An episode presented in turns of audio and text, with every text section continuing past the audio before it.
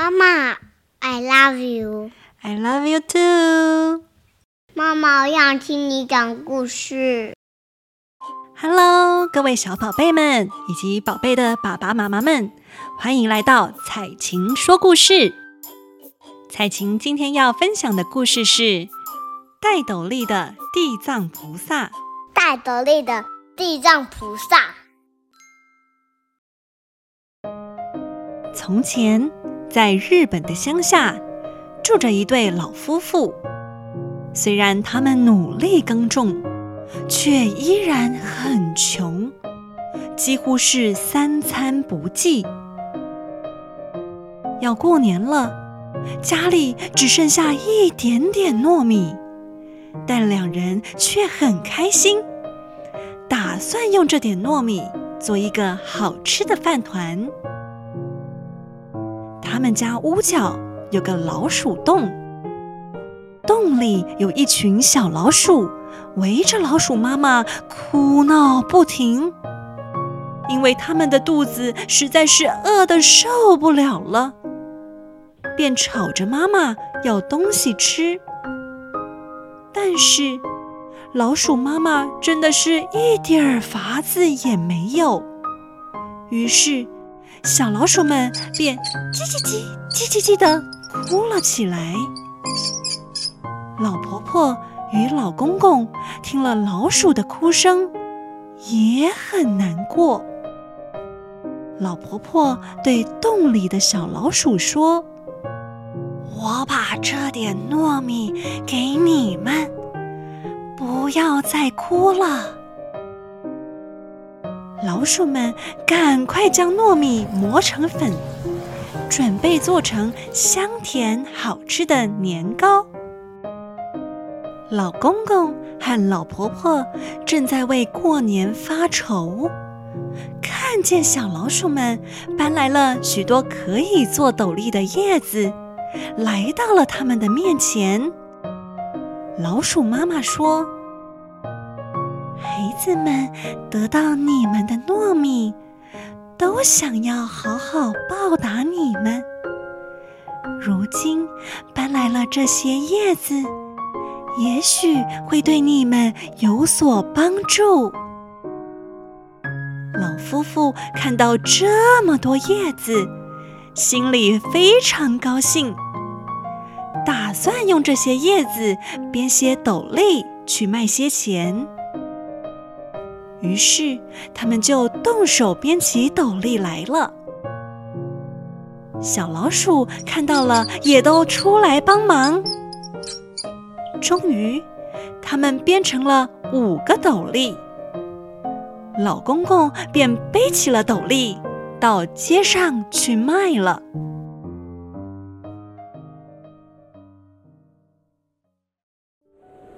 外面下着大雪，老公公走着走着，看见前方站着六个人。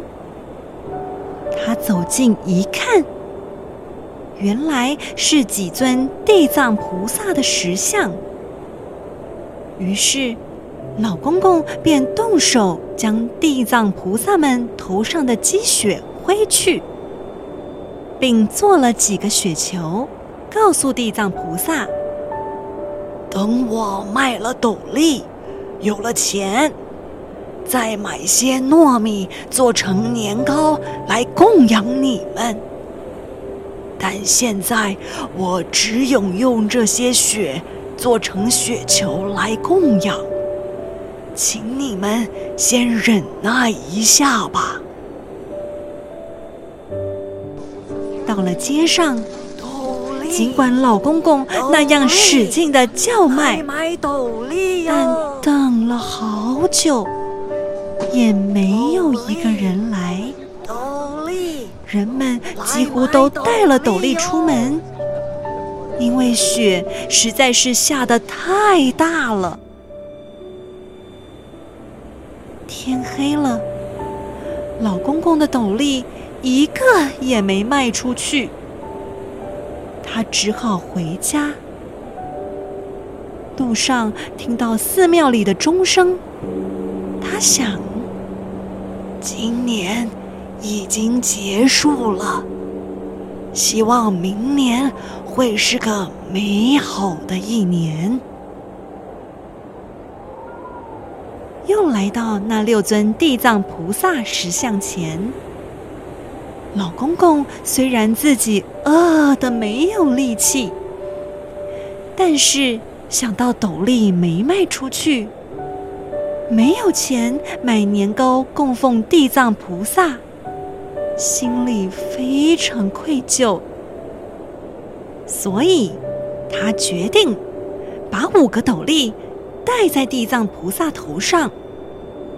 可是少了一顶，这下该如何是好呢？他想了想，解下满是雪花的头巾。戴在了第六尊地藏菩萨头上。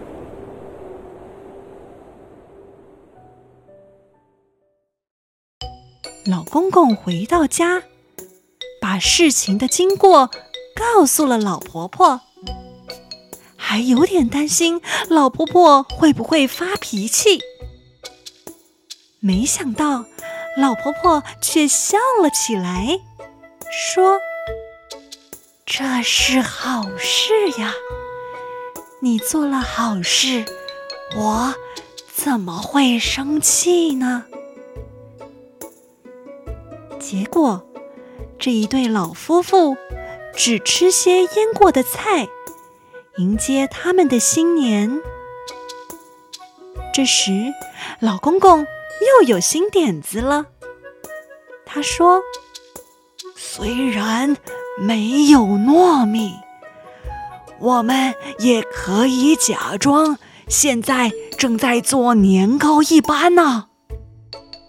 于是，他便用手掌拍着自己的膝盖，老婆婆也假装和揉着年糕，开始学做年糕的动作来。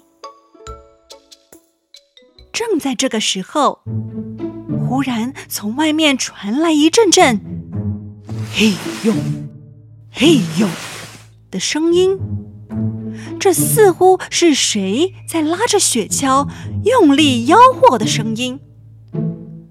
老婆婆和老公公打开门一看，原来是六位地藏菩萨拉着一辆很大的雪橇，渐渐地往老公公的家走来。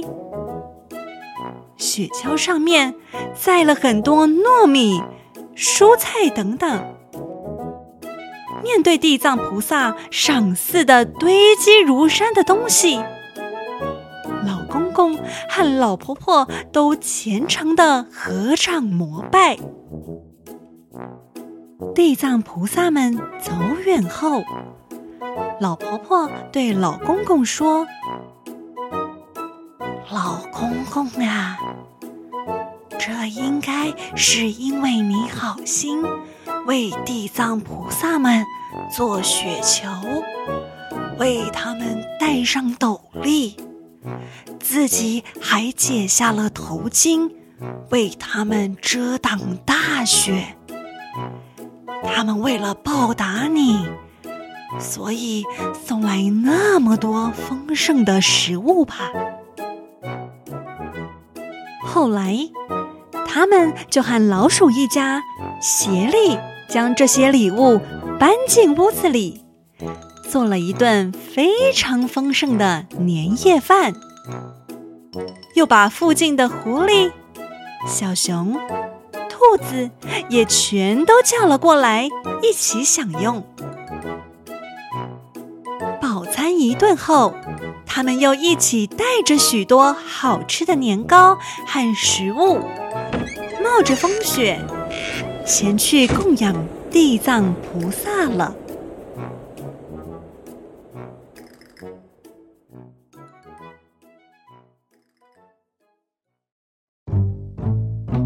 今天的故事就到这儿喽。如果喜欢彩晴说的故事，请帮我在您收听的平台上留下五星评论，或分享给您的亲朋好友。有你们的支持，就是彩晴继续讲故事的原动力哦。接下来是彩晴小教室，《枫桥夜泊》，作者张继。月落乌啼霜满天，江枫渔火对愁眠。姑苏城外寒山寺，夜半钟声到客船。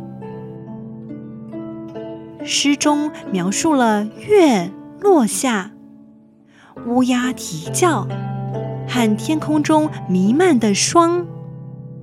江边的枫树下，渔船上的火光在寂静的夜晚中相互照应。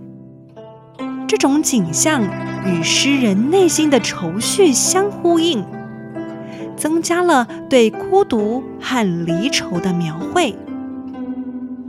诗的后半部提到了苏州城外的寒山寺，深山寺院里的钟声在夜半时分。传到了停泊的客船上，钟声的传来增加了诗中的静谧和寂寥感，也让诗人更加想念家乡和远方的人。整首诗以简练的语言，表达了诗人在夜晚枫桥停泊的船上所感受到的孤寂和思乡之情。他以自然景色和寺庙钟声的描绘，表达了对远方和故乡的思念和渴望，同时也体现了诗人对人生苦短和离别的感慨。